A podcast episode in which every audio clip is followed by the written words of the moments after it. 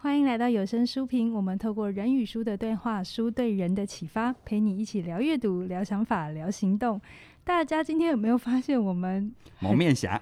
如果你是超用级英雄拯救地球， 我们用看的，但如果听的朋友就还好哈，因为现在是疫情的期间，所以我们为了保持防疫的准则，嗯对我们还在三级警戒内，所以我们没就错示范，就是一定要从自己做起，好好的保护自己跟身边的人，我们就戴上口罩。嗯那如果你有发现今天聊起来我们很喘，就是就是很喘。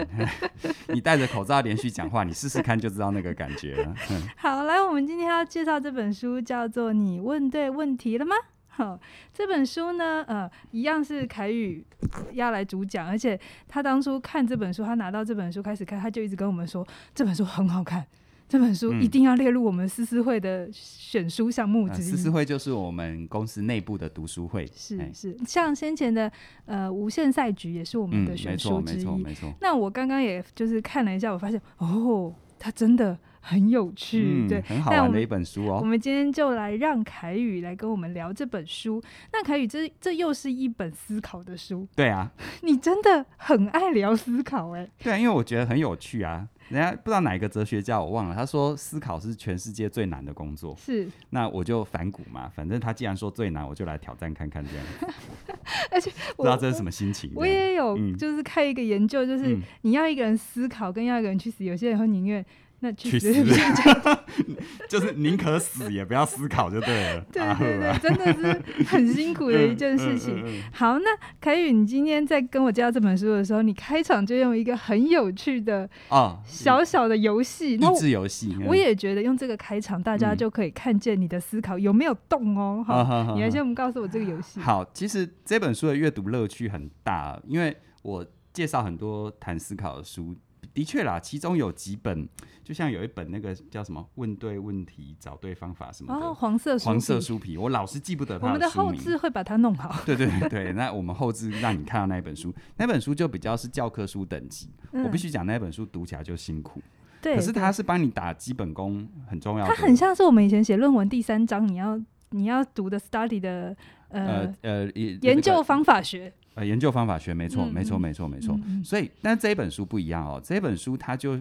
它好了。有趣，不要用名词跟形容词，我直接问你问题，你来感受它有多有趣，好不好？嗯，这个问题是这样子哈，大家要入戏哈，一起进入一下。假设现在有一个船运公司，好叫做书中写的这个船运公司叫日安啊、你可以想成长荣应或该阳明，应应该日安是一个法国公司哈，应该是吧 Bonjour， Bonjour 对对，日安的航运公司，它经营的航线是呃纽约一直到法国的利哈佛这两个港口，嗯他们中间有一个直航的航线啊，每天呢双向各有一个航班，每天双向各有一个航班。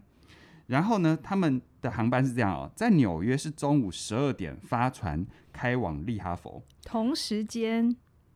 你要接吗？对，同时间在法国的利哈佛也会有一艘船，不管他们的发往纽约，这样时子区嗯，差几个小时，就同时纽约对的十二点跟法国的同时间就会开始。对他们就等于双向各发一条船到到对方的港口，嗯，然后呢，这个单程的航程刚好就是七七天七夜。，好，在这个状况底下，问题来喽。如果你今天坐日安船运的船从纽约出发，在你到利哈佛之前，这个过程当中，因为七天七夜嘛，哈，在这过程当中，你会在海上遇到几几条艘船？几条，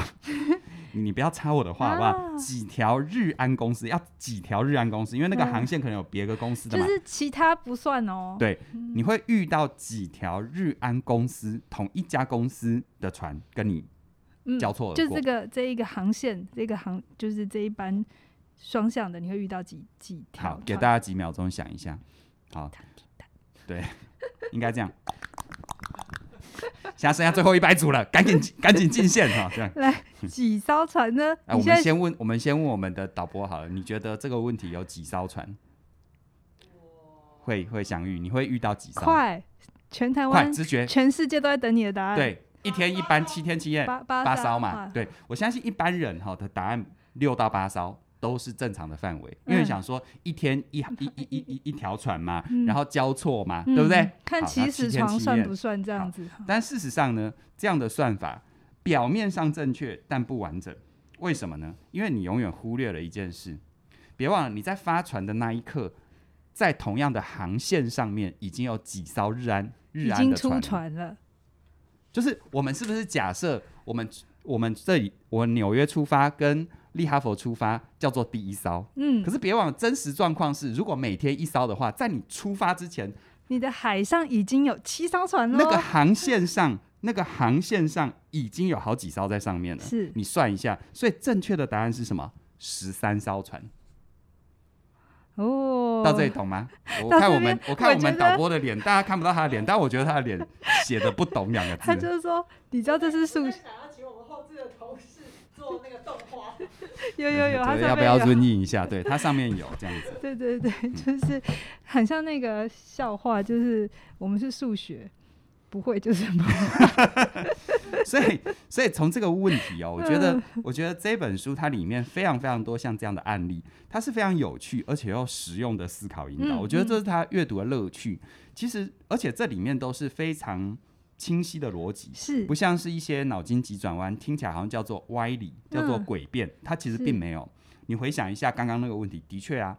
你在纽约出发的那一刻，其实，在那个航路上已经有好几艘在上面了，嗯因为每天会有一艘嘛。嗯，对啊，所以从这里哈，我觉得这本书的阅读价值，我想应该应该可以大家透过可以这个感大觉家大家到可以没有那么害怕了，我不用觉觉得这本书是一堵高墙的 哈，不是这样子。而且我知道坊间有很多谈思考盲点的书，嗯比如他跟你讲《稻草人谬误》啊，嗯，或者是《幸存者谬误》这一类的书，嗯他都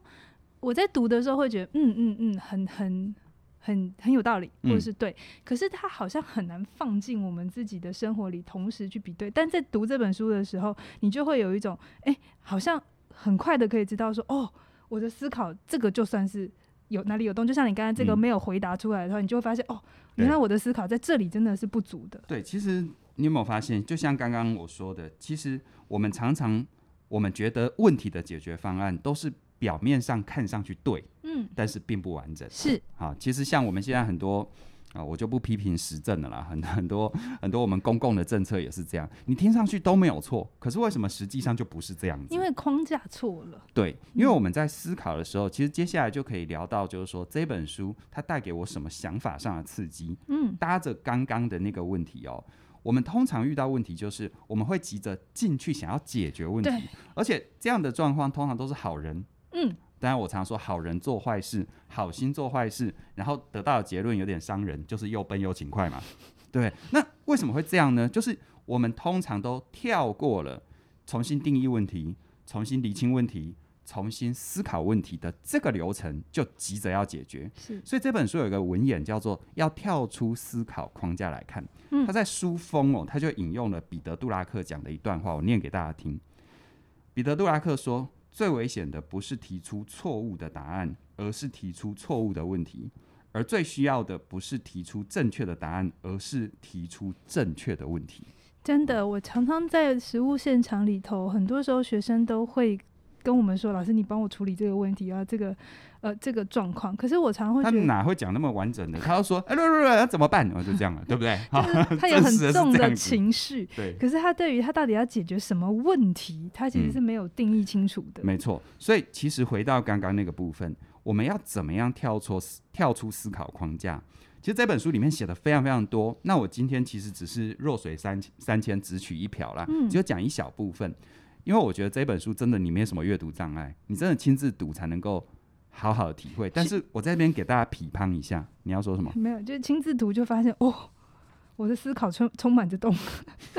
你这样讲会让大家觉得我干嘛读一本书，觉得自己很笨呢？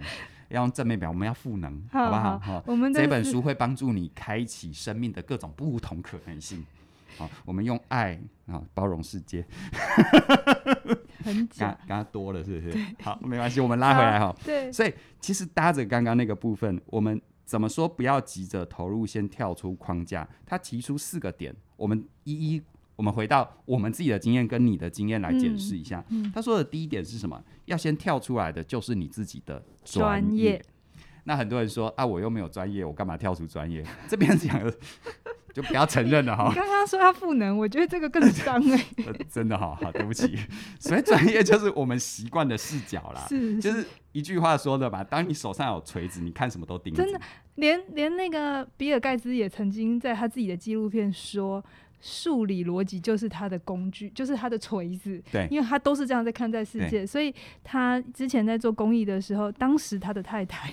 现在已经不是了，就是因为他可以补足他就是用人性的这对一块，对人对心的这一块，他连他自己都承认，他太过逻辑思维导向。 现在不能喝， 我差一点就我发现今天戴口罩，我会跟那个距离一直没有拉对，一拿直捏会好。摩摩擦到我们的麦克风，大家忍耐哈。如果听起来会有嚓嚓的声音的话，嗯，好，对，所以这就是我们很容易用自己习惯的视角没看错事情。没错。所以你看，像我们接受心理学的训练，嗯我，们是不是就用从心理学的角度？真，的，呃，医学训练是从医学，真的，但是这些东西都没有错嗯，它都是它都是，就像前面说的，它都是对的，但是它不完整。是我们的任何真实生命的任何真实问题，它都不是单一的视角，它是嵌入到整个可能是复杂人际关系，可能是复杂的社会网络、社会结构里面。嗯嗯嗯所以你看，为什么常常有时候我们会很生气？为什么大家不懂？其实这这个问题要反过来问，那为什么大家都要用你专业的角度看问题真呢？的，我对自不对己也常常要提醒自己，我是心理学出身，可是，在很多时候，我的心理学角度，而且还有我训练的嗯学派哦，嗯哈、就只是那个假设一个圆三百六十度嗯好了，它可能就只是一度甚至一度嗯不到的没错，切入点而已。所以你要看到的全面的话，你必须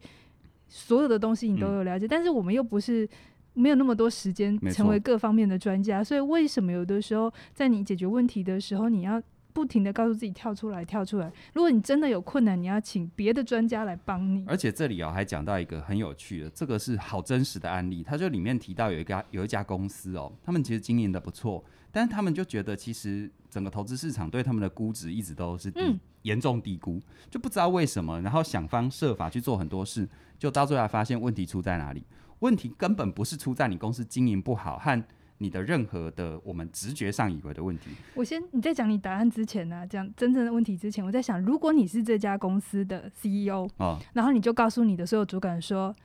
你们要想方法，对，现在现象就是大家低估我们嘛，对，不那对？你们要怎么提升公司的估对值、市值？那你猜这个时候很多主管会干嘛？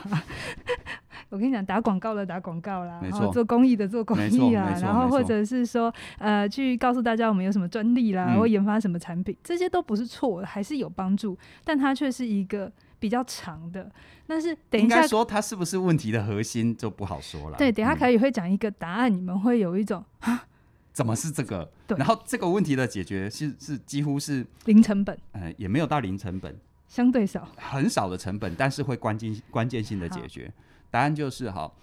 其实他们公司，你知道每一个公司面对那种专业的财务机财务构，分析是师嗯不是都有都有专业的，都都有专门的对口啊？比如说各大投资银行、各大投资机构，嗯我们都有一个发布讯息的那个窗口，一个沟通的窗口。就后来才发现，是他们在那个位置上的人，通常都是资遣的人员。那资遣的人员一个最大的问题是，他只会把讯息左手换右手，就公司怎么跟我说，我就怎么跟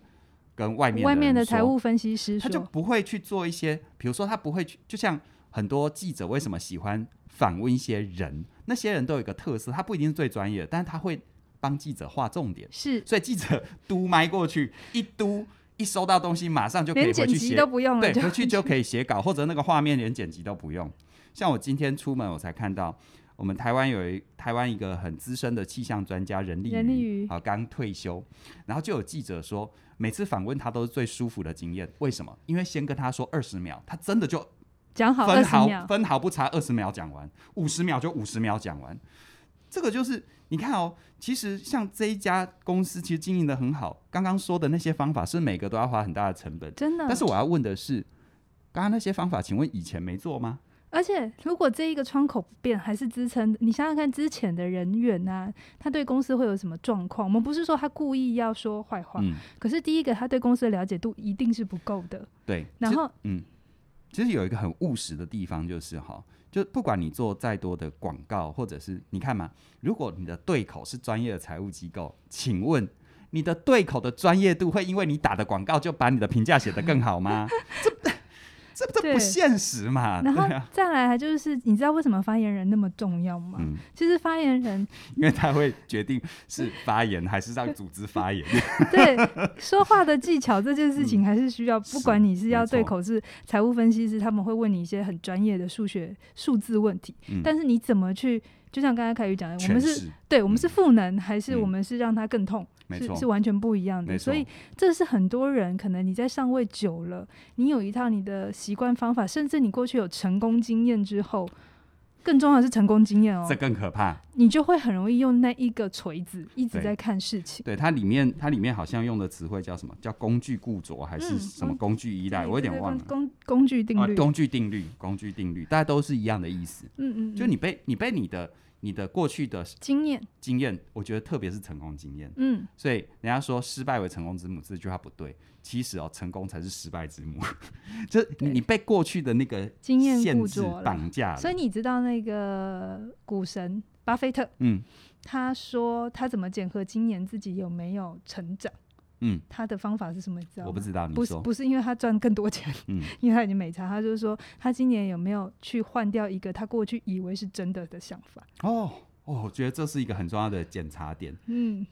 就像我自己常常常常也会这样子自我提醒，然后就是就是我们自己内部的同仁都知道，我会常常提醒大家，我有可能是错的嗯，啊，我也相信我可能我犯错的几率很高，嗯但保持着这个弹性跟开放，你就不会被工具僵化住。是是是好，那第二点是什么？第二点更有趣了，还记得刚刚那个日安公司日安船运的问题吗？嗯，第二点就是你要检视更早之前发生了什么事，一个时间轴的概念。真的你。看刚刚那个问题，为什么你会跟我们的导播一样回答说是是八我觉烧得、你七烧等你等又的？在戳了导播一没有，我要让镜头前的人觉得他不孤单，啊！这也是一种赋能。我们我们前面一本书讲讲孤单嘛，对不对？是我们下一对本啊，对前面一面一本，面对是我们讲孤单， 你忘了？对，所以所以所以你看哦，我们有时候看问题，我们是假设在一个时间真空的概念看问题，是是但任何事情它都不是时间真空的啊。真的，我对不常对常呃，学生来跟我们谈事情，我们都会很，就是考古题，我一定会问他，那这件事情之前怎么样，对或者为什么是现在，对，是为什么现在？比如说，对这已经是一个很长的议题了，那我一定会去问他，是什么让你现在才提出来，或者是什么让你现在突然觉得想要改？没错。因为当我问这个问题的时候，他才会告诉我他最近可能或者是他之前怎么看，那现在突然他又怎么看，所以你才会有一个时间轴，对他的概念是有一个时间轴的理解，嗯而不是只有在这个切片点。其实从我们心理学的的经专业训练来看的话，其实任何人不会没有理由说任何话、做任何事。嗯那他的理由是什么？而这个理由往往你要回还原时间脉络，嗯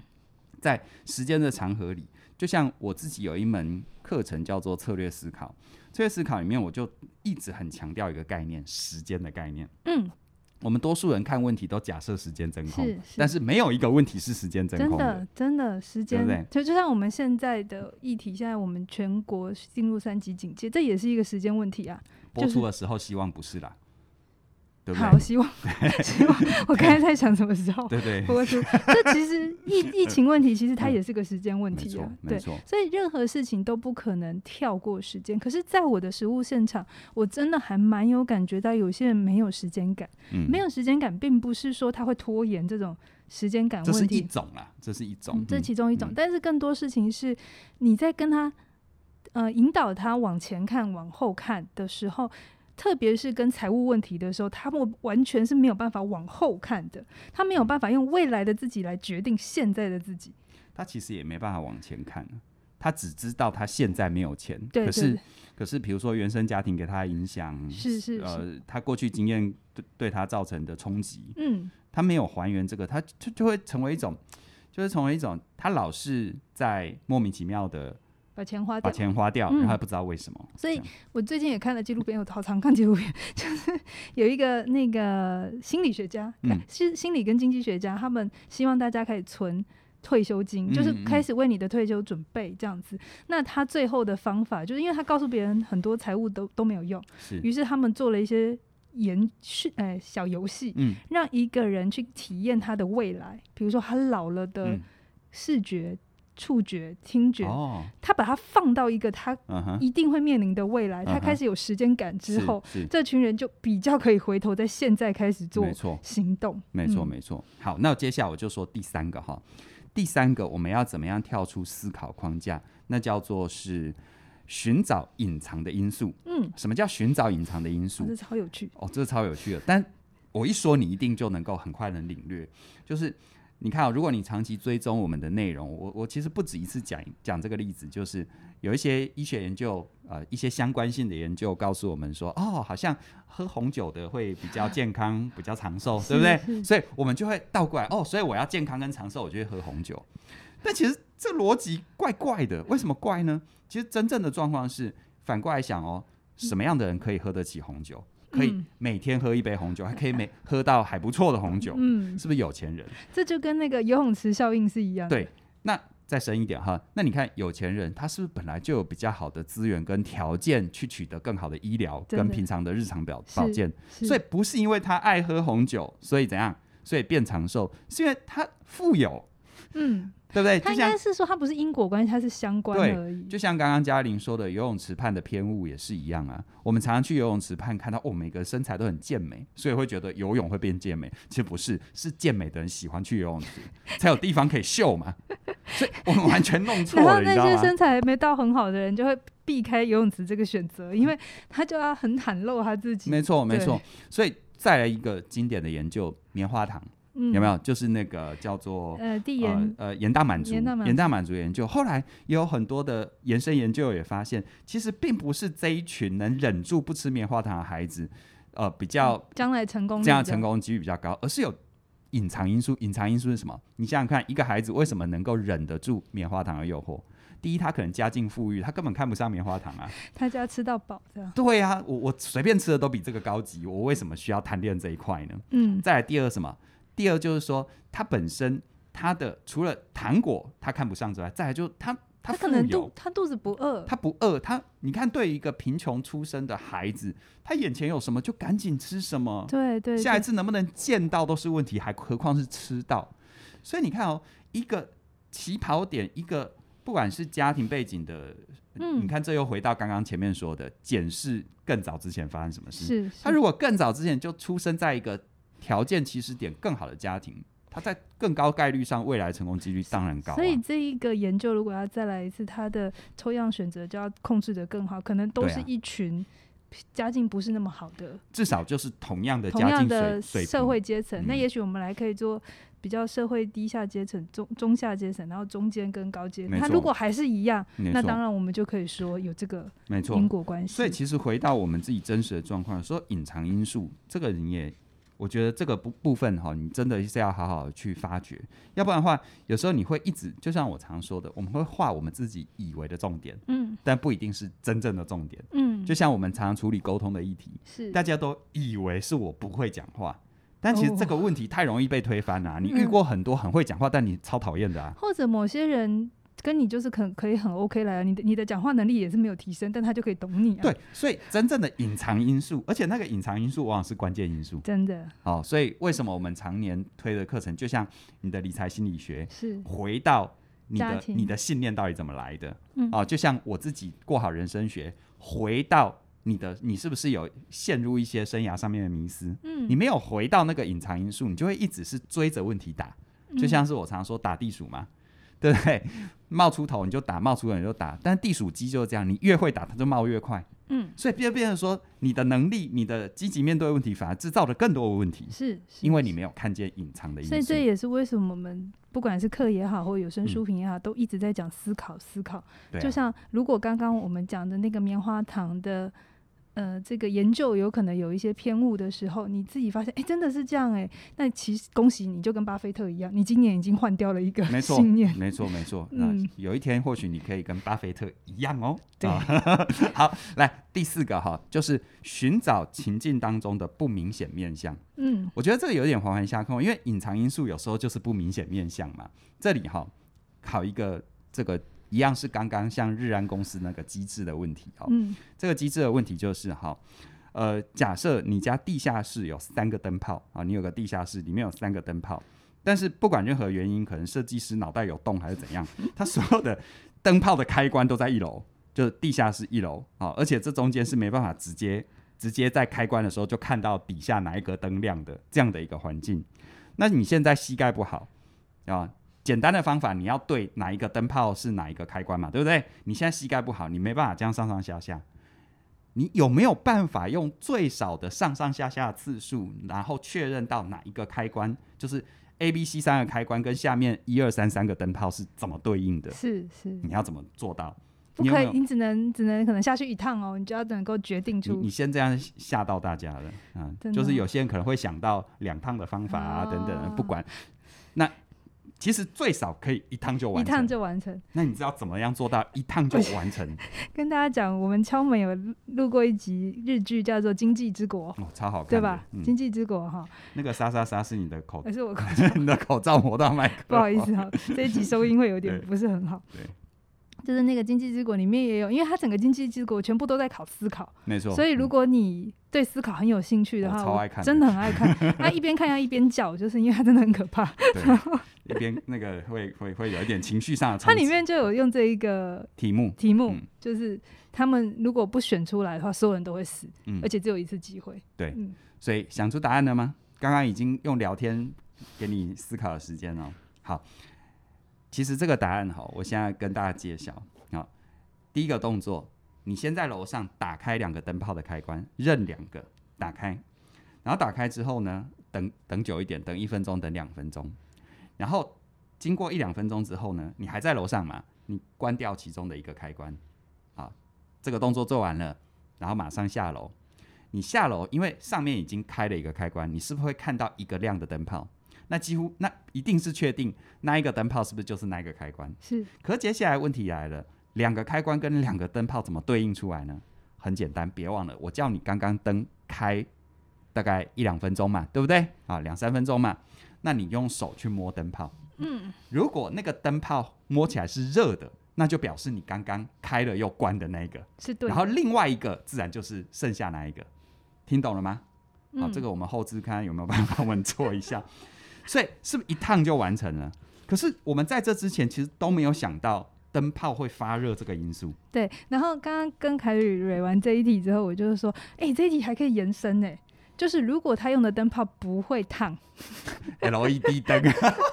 那这一个方法就是不行的。呃，那可能就要所别以的方法了。你看，哦如果我嗯们刚刚讲完，你就说哦，我学到了，然后你就停在这，不行。嗯其实没你错又会当有另外一个变相又进来的时候，你就又被你又限制陷入我刚工刚具想法到一个则方了法、欸，在嗯你在你说的时候，嗯我心里想，没有人说不可以架一台摄影机。摄影机，这样不就结案了吗？ OK OK OK，也可以啊，也可以啊，也可以啊。嗯，所以这对就是你开始活化，你不不是在遇遇到问题的时候心想啊怎么办，嗯等着别人告诉你，而是你就去想方法，然后拥抱限制，没错没错一。定要拥抱限制，哦没错不能一直说你应该要配合我，你应该怎样，你应该怎样。我我们自己这么多年开课，无论线上课、实体课，我就发现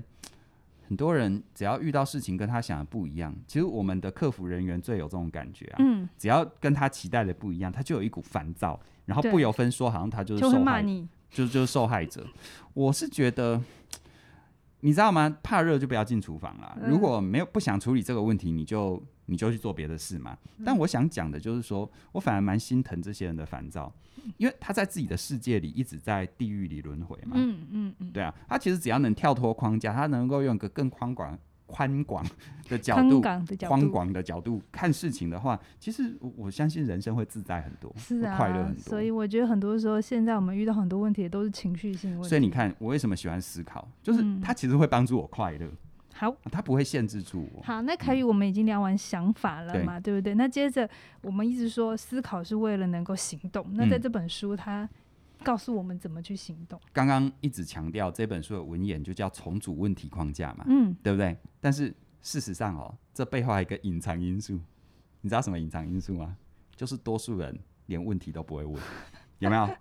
我们是不是遇到很多人就那边 h 一直一直处在很难受、不喜欢、不想要、很堵然的状况？那你到底要什么？你现对在要干嘛？对，你的问题是什么？对，可不可以用一句话跟我讲完？对，不会，我我相信很多人都有这种状况嘛，就就是只知道自己不爽、不要、不舒服，那你到底要什么？就说跟不出小来。朋友一样，有没有？你没问错他，你为什么一直哭，一直哭，一直哭？我不要，我就是不要。然后所以哦就我相信你不会，你身旁的人会，对不对？说对就好哈、所以多数人呢，其实根本连问题都说不清楚。所以我觉得在这里哈、他有提到我们要怎么样重新建立问题的框架，或者是框架出问题。第一步，第一步，应该说他这里有两个两个思考点，第一个是。你要能够用简短的问题来陈述你的，呃，简短的句子陈述你的问题。就像我常常会跟我的同仁或者是我的学生说，就有时候他跟我稀里呼噜长篇大论一堆，我就我就会看着他，我就问他说，那如果用一句话来表达你的问题或你现在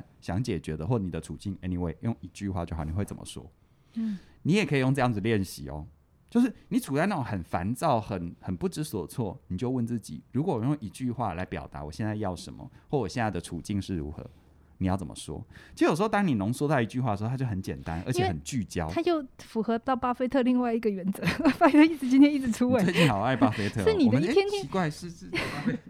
是你一天听一天讲的啊。他哦不真的是哦。曾经有过跟他的那个飞行员说啊人生怎么样、啊？他就要他选出前五个还嗯前三个，然后剩下来的二十个就都都不要理他。在这边特别跟大家说明一下，请不要再留言问我，老师你上次讲的哪哪一个在哪一集？我录了一千多集，我是记得住吗？ 我的嘞！好，所以所以嗯第一个，你要用简短的方法去提出你的问题陈述，而第二个思考点就是你要把问题旁边的利害关系图画出来。可是今天我不跟你讲利害关系图，因为多数人连第一点都做不到。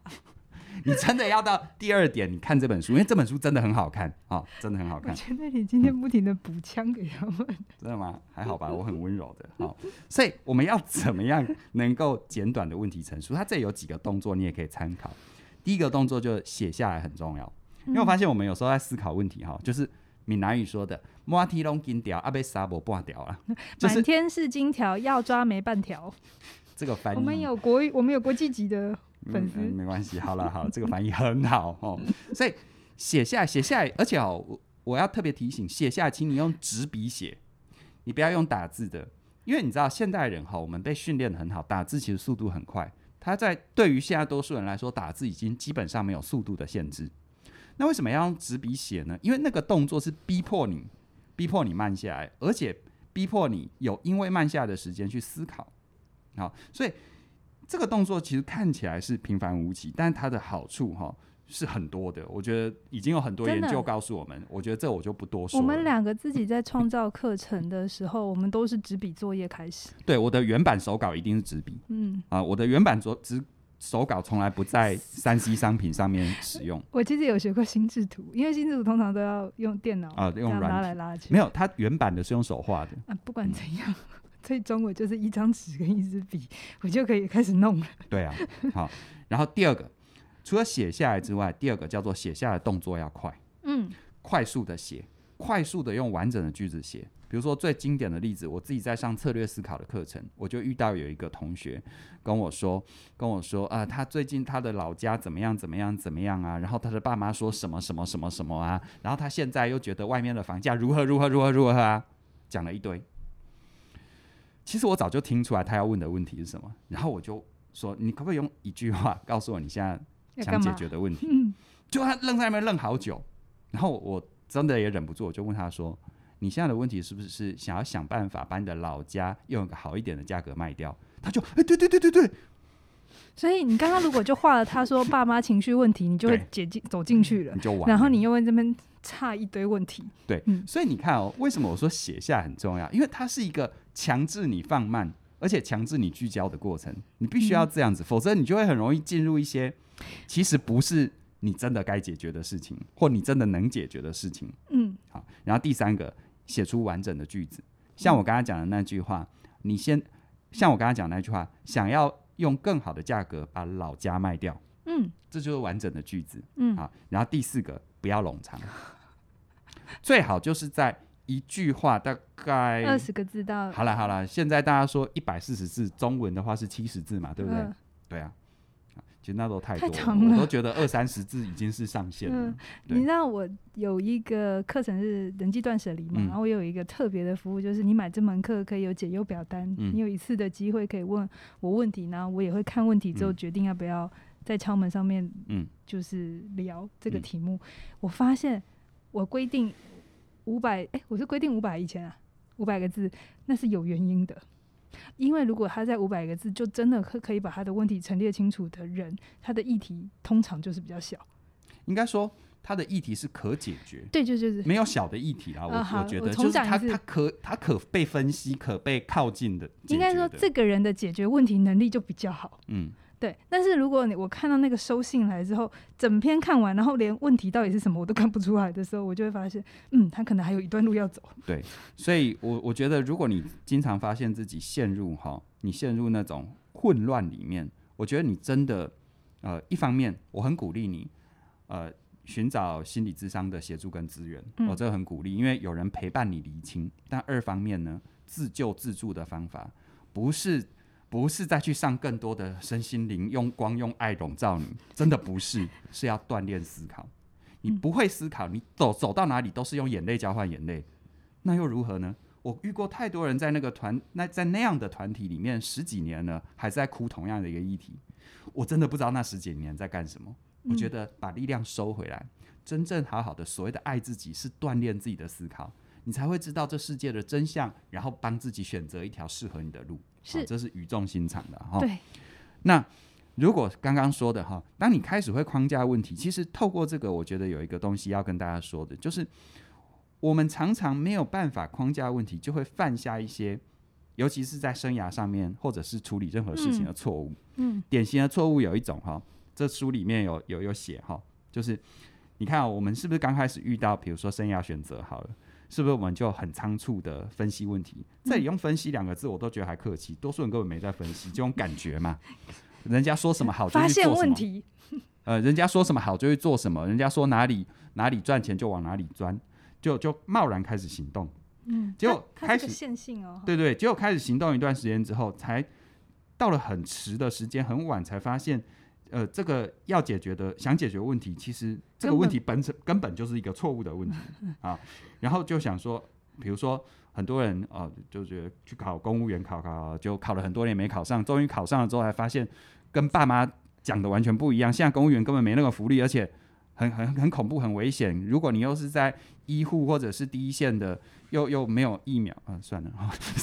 你不要对再讲那个了，对给大家好看一下，看一下，好。没有啊。你后给大家看完之后，我就不知道该怎后么置讲。就是对这时候，因为他已经做了，就有沉没成本，然后对于是就说，啊，既然开始就继续下去，对，然后到最后，到最后，到最后，那当然会发生惨剧嘛，因为你你那根本不是那，无论在情绪上还是实质上，根本没办法满足你。然后到最后，你就会什么？他这边有写哈，因为这个逻辑就会把问题都怪罪是执行不力。白话文就是什么？就是千错万错都别人的错。就嗯，社会不支持啦，社会不公的，对，社会真的有不公，我百分之百承认。但是你可不可以好好对待自己呢？这我是觉得其中一关种键嘛人哈，这好种人算动作快的，对，这一种人。但第二种人是什么？你看啊、刚刚说的是什么？没有分析，或者是随便分析就进入行动。而另外一种人是什么？就一天到晚都在分析，就他的工作就是分析，就像就像他我是在财务分析师，就像我在《过好人生学》里面讲的，就是呃，有时候追求呃追求梦想最大的问题就是你都把力气花在追求梦想 上，对，他他就是你一直都在思考，然后没有行动，然另后到另最后外一种人嗯就是把九百分之九十的力量全部都拿来分析，对，然后等到你发现时间已经渐渐不站在自己这边了。有没有？你说你刚出社会，二十二岁、二十三岁在探索自我，OK？你到了三十五岁还在探索自我，你自我是有多大要探索这样久，嗯对不对？然后就到最后恐慌啊，然后恐慌就觉得要 do something，嗯，然后因为你根本没有实做的经验，嗯所以你贸然的去 do something 又是灾难的结就果。会说随便做点事，有做就好，对这跟拖延一模一样哎、对所以你看哦，在在生涯上，很多人没办法过出自己想要的人生，是不是都是这种对典型对，？要不太贸然，没要错不就太拖延，所以这本书，我觉得它建立的思考模型，它能陪伴你的不只是不只是为思考这件事服务，其实是为你的人生生涯规划服务。嗯他就提到三个步骤：第一个，建立框架，我们要解决什么样的问题；接下来，重组框架，刚刚嗯其实已经说了。然后再来第三步，怎么样维持自己前进的动力？嗯，那一样，其实书是要靠你自己读的。我在这边开一个口子，但我用例子，嗯我用例子，我不是要跟你解释这三步啦，哈，但我用例子你来体会一下。如果你很有感，欢迎你看这本书哦。这例子是什么呢？来，我问大家哈，一个很生活上面发生的状况。假设哈，你们家、你们家社区的电梯哈， 这个这个，你觉得它的运作效率不是很好？如果你把问题框架在这个电梯太慢，解决方案会是什么？调快速度，可是调快速度，你的缆线就很容易坏掉，然后没换错的时候要更贵。没错，可能是要升级马达、啊、或改嗯善那个楼楼层分配的演算法、啊，或者是要装新的电梯。你有没有发现这些解决方法，不管哪一条都都很很贵，而且伴随风险都蛮高的。对对好对，但如果你把这个问题重新框架成什么呢？哎，你在等电梯，你真的讨厌的是电梯还是等？等 都是。其实我遇过十问过十个人，大概平均大概七八个都是讨厌等。嗯所以如果我能解决你等的问题呢？比如说你把问题重新框架在人们讨厌等待，那这时候解决方案是什么？哦， 现在这个很多已经有那来个来广来告来商发对现，现在进去那个大楼的电梯外面或里面都会有那个广告，嗯、对，哦就是哎、那个叫什么广告？嗯呃呃呃随便啦，大家都对对知道，对应该就不止之它是之里类面它有一个专有影名片词的，一广告，对没起，对对对对对对对啊对。对，现在哦，装那个又可以收收那个广广告告费费，嗯社区的那个公共基金可以嗯多一点，然后人在里面又会有一点有趣，因为我也会看一对下。啊，其实但是这是他考验另外一个问题，就是不要乱花钱的问题。其实其实初级初级像以前还没有这些的时候，是不是镜子对，对 多少人一进去就开始打理自己，对对不对？啊，然后然后它里面还写到装上干洗手，哎、哦我这家在最疫近这在我疫家情最期间近不错，我我家的社区最近好，还真的是这样，所以我我一进去之后有没有有了那嗯个，我就不知不觉。嗯，有没有？就因为弄嘛，然后搓一搓，而且我在猜，它那个干洗手的那个喷出来的那个秒数有算过，比外面的 慢，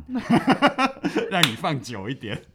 真的，真的，真的，不知道是不是我神经过敏这样因。为你神经过敏，对，然后你看哦，所以你看哦，像刚刚是不是最明显的是它框架的问题，重新定义问题，于是就找到新的解决方案。嗯然后还有另外一个例子也是啊，呃，像我们常常有时候看到一些呃呃呃推广大家要认养流浪动物嘛，对不对？嗯嗯嗯那过去如果你是一个这样的机构的工作者，你会觉得，哎、大家认养率很低，我们直觉会不会觉得就是大家没有这个概念，没有这个没有意爱识，心，没有这个爱心，有没有？嗯所以大家都不了解狗狗的痛苦，所以这个时候你会你想出来的解决方案会是什么？花